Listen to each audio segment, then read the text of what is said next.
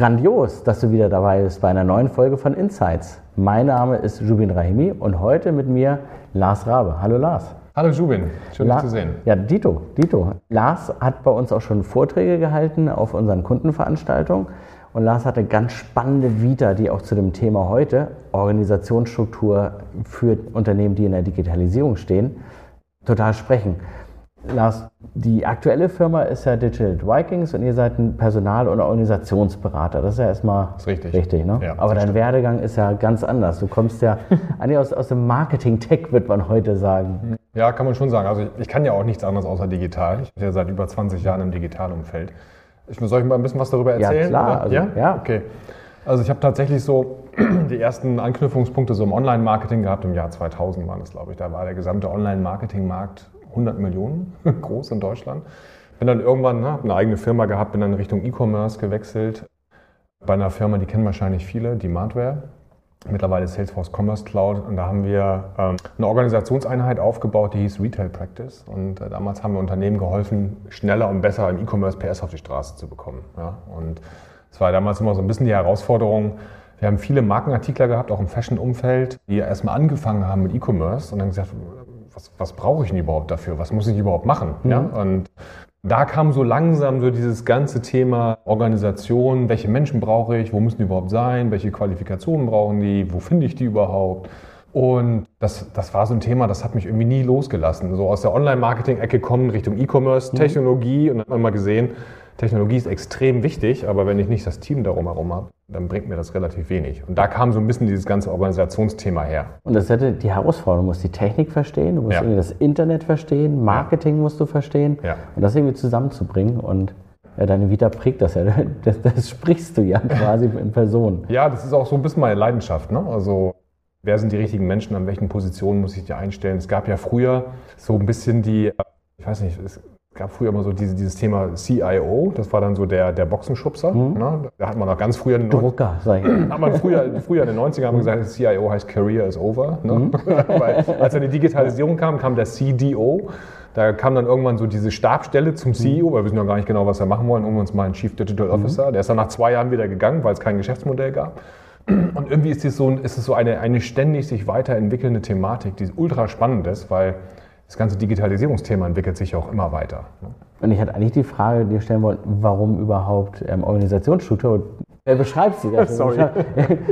Du beschreibst ja schon genau das Problem, dass es sich so schnell ändert und diese Verbindung ja notwendig ist. Ja. Und du hast gesagt, okay, CDO war, ist, das ist ja wirklich die, ich sag mal, Reifegrad des Unternehmens. Wenn die sagen, Ja. der CIO, wir haben CIO, ne? Ja. aber der ist nicht in der Geschäftsführung, dann weiß er auch, der macht dir nichts. CDO, nächster Schritt, Stabstelle, Ja. kann nur bellen, nicht beißen. Genau. Aber was soll denn ein Unternehmen machen? Ja, das, es hängt auch mal so ein bisschen davon ab, wo man sich gerade befindet, glaube ich. Ne? Also wir haben ja, ich glaube mal, so große Unternehmen und auch viele Startups haben relativ früh gemerkt, Digitalisierung ist strategisch. Große Unternehmen konnten halt entsprechend investieren, haben relativ schnell Strukturen aufgebaut und dazwischen hing so der ganze Mittelstand. Und der Mittelstand, das sind ja Unternehmen, die bis locker 5000 Mitarbeitende gehen. Und die haben dann einen CIO gehabt und dem CIO gesagt, komm, wir wollen jetzt digitalisieren, mach mal. Der sagt, ich habe keine Ahnung. Ne? Da kam das Ganze vor zehn Jahren, kam erst das ganze Cloud-Thema auf. Ja? Und dann kam der CDO, der hatte die Businessbrille auf. Ja, und mittlerweile sehen wir aber hier eine ganz klare Verschiebung, dass diese beiden Positionen eigentlich ineinander verschmelzen. Ja, also der, der CDO muss hochgradig technologisch sein und der CIO muss hochgradig businessorientiert sein. Und wenn, wenn der eine das andere nicht kann, dann ist es schwer. Dann, dann bin ich entweder nur der IT-Leiter oder der, der Head of Sales oder irgendwas ne, im Ja, Digitalbereich. der, der, Ja. die Drucker unter Kontrolle. Ja, ja genau, genau. Und, und wir sehen das gerade so auch im, im Mittelstandsumfeld, tut sich da eine ganze Menge. Da machen sich unheimlich viele Gedanken, weil die haben, die haben so die erste Phase der Digitalisierung hinter sich. Ne? Also erst einen Webshop gebaut, erste digitale Services, Angebote, hat funktioniert. So jetzt merken Sie, es wächst wie verrückt, nimmt einen signifikanten Anteil des Geschäftsvolumens ein. Also muss ich das extrem professionalisieren, weil es überlebenskritisch ist. Und das ist ja nicht nur E-Commerce, das sind ja all, alle Bereiche, aber es lässt sich ja fast alles digitalisieren. Ja, im Industriebereich, im Handel. Ne? Handel fing das ganze ja erst an. Ne? Man sieht da überall, waren ja überall so diese ganzen Wellen an, an, an Disruption. So am Handel war es eine ganze Zeit lang, dann kamen die Markenartikler und gesagt, wir machen es selbst. Ne? Und sagt der Händler, um Gottes Willen. Ne? Jetzt wird der ganze Bankenbereich komplett digitalisiert und da tut sich überall eine ganze Menge. Und das hat Auswirkungen darauf, wie ich mich als Unternehmen letztendlich organisatorisch aufstellen muss. Und da schwirrt ja auch ein Begriff ähm, immer mit.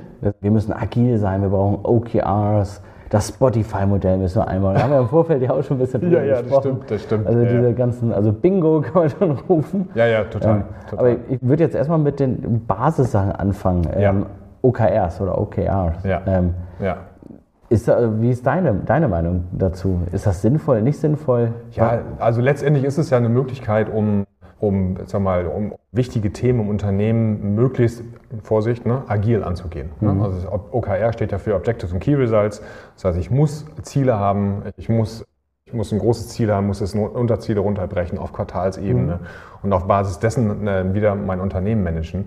Ich würde sagen, es lässt sich meines Erachtens überall anwenden. Es ist aber nicht ähm, überall vielleicht richtig sinnvoll. Wenn ich wirklich, eine, wirklich im Industriebereich unterwegs bin und habe sehr lange, sehr lange Zyklen, mhm. dann macht das vielleicht weniger Sinn. Dann brauche ich einen ganz klassischen Businessplan oder Geschäftsplan und habe meine, meine Ziele dort vor Augen und habe viele komplexe Projektpläne. Aber OKRs helfen natürlich auch, um halt ja, agil unterwegs zu sein, um halt in dieser, in dieser, dieser Sprint-Methodik zu denken aber wenn ich halt ein großes, ja, wie sagt man, ein großes ERP-System mhm. implementiere, dann kann ich das relativ schlecht agil machen, weil so viele andere Faktoren davon abhängig sind, dass ich nicht das Ding in zwei wöchentlichen Sprints online stellen oder, oder Anpasse dann, an, ne? anpassen kann. Genau. Ja, bei den OKRs, ich finde es auch, Industrieunternehmen hast du ja gesagt, die ja. haben längere Zyklen, die sie auch manchmal brauchen. Und bei kleineren Firmen ist es so, boah, das ist aber jetzt überhaupt nicht agil. Und ich sage, wieso ist das nicht agil? Ja, ist interessant. Und Erst nach einer Weile habe ich verstanden, warum die das sagen. Und zwar aus dem ganz einfachen Grund, die haben vorher gar keinen Plan gehabt. das stimmt, wenn du gar keinen Plan hast, brauchst ja, ja. du auch nicht drüber ja. nachdenken, wie du reingehst. Aber das fand ich für viele, die dann halt in diesem sehr dynamischen Umfeld sind, ist es eher genau das Gegenteil. Es ist so eine Strukturierung. Ne? Ja, total. Und das denk, viele denken ja auch immer, dass Agilität beispielsweise, dass es immer so holter die Polter ist. Mhm. Aber Agilität folgt ja immer einem irgendeinem Framework. Und da brauche ich ja eine hochgradige Disziplin. Ne? Und wir haben bei uns auch OKRs eingeführt. Und ihr seid wie viele Personen? Wir sind jetzt mittlerweile etwas über 20, mhm. etwas über 20 Personen. Gesagt, wir wollen das auf jeden Fall auch machen, weil wir wollen natürlich auch so ticken wie unsere Kunden, mhm. wenn die im Digitalumfeld unterwegs sind. Und da haben wir auch gemerkt, das Ganze muss recht braucht eine gute Struktur, braucht Disziplin. Weil wenn ich nämlich auch schnell sein will, dann muss das natürlich einem Prozess folgen. Wenn es total chaotisch ist, dann erreiche ich auch eigentlich ja. gar nichts. Die Flexibilität braucht nämlich eigentlich eine Grundstruktur. Das genau. ist eigentlich das Witzige ja, das dabei, finde ich ne? gut. Ja. Flexibilität ja. braucht eine Struktur. Das, das ist eigentlich... total konträr, aber... Genau, genau. Und über Spotify-Modell wir müssen immer lachen, wenn wir das ansprechen. Ich höre das so oft. Ja, ja wir haben es auch mal vor ein paar Jahren gesagt, machen wir das Spotify-Modell. Ja. Das kam halt quasi eher so von, von Teil des, des Teams raus, ja. ähm, hat bei uns aber nicht gefruchtet. Und Jetzt ist die Frage, warum, aber erstmal noch nicht von, davon erzählen, aber kannst du ja sehen, was, was eure Erfahrung ist. Also ich bin ja, also ich persönlich bin nicht der Freund von so Organisationstheorien. Ich finde, die sind immer sehr, also Spotify-Modell unterliegt ja auch einer Theorie, mhm. ja, und das, das Prinzip ist so durchaus sehr sinnvoll, aber viele Unternehmen stürzen sich dann auf irgendwelche Organisationsformen, ohne überhaupt sich zu überlegen, was macht überhaupt Sinn. Mhm. Ne? Und, und dann muss man sich erstmal überlegen, wer ist denn meine primäre Zielgruppe als Unternehmen? Also sprich, eigentlich, eigentlich gibt es immer nur ein Ziel. Ich muss mein Unternehmen rigoros an den Bedürfnissen meiner Kunden ausrichten. Mhm. Egal ob B2B oder B2C. So, und dann kommt, dann kommt dann meistens kommt das aus dem, aus dem Softwareentwicklungsbereich. Wir müssen uns dem Spotify-Modell annähern. Also keine, also keine Hierarchien. Es gibt Rahmengeber, es gibt Coaches dazwischen. Ne? Da wird dann in, in Squads gearbeitet und so weiter. Also man kann das sehr, äh, das kann, das kann jedoch in einem Unternehmen, was schon seit 50 oder 100 Jahren im Markt ist, es kann das extrem disruptiv sein und, und die Leute mhm. halt natürlich auch verschrecken. Und vielleicht macht das auch gar keinen Sinn. Und äh, es macht meines Erachtens am meisten Sinn, immer zu sagen, okay, was habe ich überhaupt für ein Geschäftsmodell als Unternehmen, wie schnell kann das überhaupt drehen, was habe ich für eine Organisation, wie hoch ist mein Technologisierungsgrad. Und dann kann ich mir überlegen, kann ich vielleicht Elemente da herausnehmen. Mhm. Also ich glaube nicht, dass wenn man sagt, ein Modell, was bei Spotify funktioniert, wird wahrscheinlich nicht äh, bei Volkswagen funktionieren oder bei Miele oder bei irgendeinem anderen Unternehmen. Elemente daraus, vielleicht ja. Mhm. Bei uns hat es nicht funktioniert. Aber es kam auch, wie du gesagt hast, aus der Softwareentwicklung. Ja, genau. Ja. Und ähm, Teil des Teams hat, fand das erstmal total toll. Es gab ein Rahmenwerk. Und, spannend, ja. Ne, ist auch, auch Ja. spannend, aber Ja. waren nicht alle dabei, weil sind nicht alle mitgekommen. Und unsere Kultur ist auch, Macht hat der, der macht. Also ganz bewusst, aber machen. Und wenn es gut ist, ist gut, wenn nicht, dann nicht. Genau. Das hat aber nicht, nicht gefruchtet. Und schlussendlich genau an, an zwei Punkten. Einen hast du auch genannt. Wenn ich Spotify-Modell habe, habe ich eigentlich ein Produkt. Spotify hat eigentlich ein Produkt. Das stimmt. Ja. Und wir haben halt nicht unser Produkt, sondern wir helfen unseren Kunden. Insofern, Ihr habt Services. genau, passt das dann nicht so einfach. Und Ja. unser Modell ist natürlich auch ein Stück weit Zeit gegen Geld. Dann passt das Modell halt auch nicht, weil es dann auch sehr schwer zu erklären, warum bestimmte Regel-Squad-Meetings dann abzurechnen sind und warum nicht. Und dass man davon Stimmt. profitiert. Das war, äh, kann man sagen, ja, nicht genug probiert, aber ich, ich glaube da nicht dran für uns. Also Nee. per se kann ich mir gut vorstellen, aber halt nicht für uns. Ich glaube, du hast da gerade einen ganz wichtigen Punkt gesagt. Ich glaube, das, was Unternehmen lernen müssen im Zuge von Digitalisierungsthemen, dass man eine ausgeprägte Fehlerkultur im Unternehmen hat. Dass man wirklich sagt, okay, Fehler können passieren, weil Fehler kann man auch aufgrund der, der Tatsache, dass Technologie ja sehr schnell adaptierbar ist und so weiter, Fehler können sehr schnell korrigiert werden. Es gibt da so, kam ja auch sehr stark aus den USA, diese Fast-Fail-Mentalität in Deutschland, nee, oh, kannst du nicht machen und so weiter. Ich glaube, dass es ein kulturelles Thema ist, es muss eigentlich in jedem Unternehmen verankert werden. Wenn ich mir jedoch überlege, wenn ich ein Auto baue, ist es vielleicht was anderes. Ne? Wenn ich sage, ich habe das jetzt mal eingebaut ins Auto, 10.000 Stück produziert, dann habe ich eine riesen Rückrufaktion, funktioniert nicht. Aber gerade so im Dienstleistungsbereich oder wenn ich digitale Produkte anbiete, ist, glaube ich, das erstmal das kulturelle Thema. Und dann muss ich mir überlegen, wie richte ich denn die gesamte Organisation dann aus? An, an, an, welchen, an welchen Metriken oder an welchen Themen richte ich sie dann wiederum aus? Und auch die Frage, was für eine Person habe ich da? Und ist ein Softwareentwickler von vor 20 Jahren noch der von heute? Und, Genau, äh, genau. Habe ich noch einen Projektleiter oder Ja, genau. habe ich nicht? Ja. Ja. Wahrscheinlich ist das, neben dieser Fast-Fail-Mentalität ist, glaube ich, auch so dieses Thema, man muss einfach mal aufhören, in diesen Abteilungen zu denken. Man muss eigentlich viel mehr in Ergebnissen denken und man muss viel mehr daran denken zu sagen, was kann denn jetzt beispielsweise, du sagtest gerade ein Softwareentwickler, der darf nicht in seinem Silo arbeiten, der muss mit dem Anforderungsgeber zusammenarbeiten und sagen, das brauche ich. Und wie meinst du das? Und nicht so über den Zaun werfen, mach mal bitte. Ne? Ja. So wie es ganz früher war. Ne? Ich habe Pflichtenheft, Lastenheft wurde entwickelt und dann sagte, das habe ich mir aber ganz anders vorgestellt. Ne? Und äh, deswegen müssen diese eigentlich gemeinsam für Erfolge und für Metriken verantwortlich sein und für KPIs letztendlich. Und dann wird da meistens ein Schuh draus. Ja? Und das, das ist, glaube ich, auch so eine ganz, wichtiger, ganz wichtige Veränderung in vielen Unternehmen gewesen, dass gesagt haben, ah, Moment mal, ne? du kennst das wahrscheinlich auch noch früher, Sales gegen Marketing. Du sagst, Ja, hey, ja. die gehören eigentlich zusammen. Ne? Ja. Oder, oder, ja, das sind ja die ITler oder das sind ja, das sind ja, das, das sind ja die Sales-Leute. Das ist völliger Schwachsinn. Die Frage ist dann, was will der Kunde?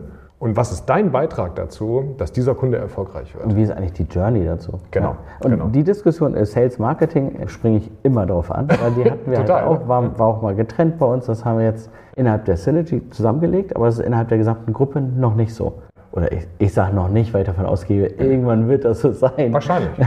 Wobei die Beteiligten jetzt werden sagen, nein, Müssen wir rausschneiden. nee, lassen wir drin. Aber das, das Spannende dabei ist ja dieses Zusammenwachsen, hast du ja gesagt. Ja. Das ist ja eins der Key Learnings. Ja. Und natürlich die, die neue Rollendefinition. Und da würde ich nämlich schon überleiten, eigentlich an, an die Zuschauer, dass die sagen, okay, stay tuned, weil wir werden darauf ja auch nochmal eingehen. Wir werden die Product Owner beschreiben und noch ein paar andere Genau. Rollen, Ja. dass ihr auch wisst, was bedeutet das eigentlich und ja, was macht da Sinn und was sind auch vielleicht die No-Gos auf der Suche. Ähm, Das stimmt, ja. ja Mhm. bei einem, ja, bei so einer Rolle. Prima. Danke, Lars, für die Zeit. War schon wieder, wir haben Danke, ein, Time Warning bekommen. Die Zeit fliegt, ist unglaublich. Und ähm, ihr könnt wie immer gerne Kommentare unten eingeben oder uns eine direkte Nachricht schicken. Wir freuen uns drauf. Danke fürs Zuschauen. Danke dir, Lars. Danke, Jubin. Danke dir für das Zuhören und ich wünsche dir noch einen schönen Tag oder Abend. Du kannst diesen Podcast über alle gängigen Kanäle abonnieren und erzähle deinen Kollegen und Freunden davon. Je größer die Community wird, desto mehr Inhalt und Diskussion können wir für dich transportieren und erstellen.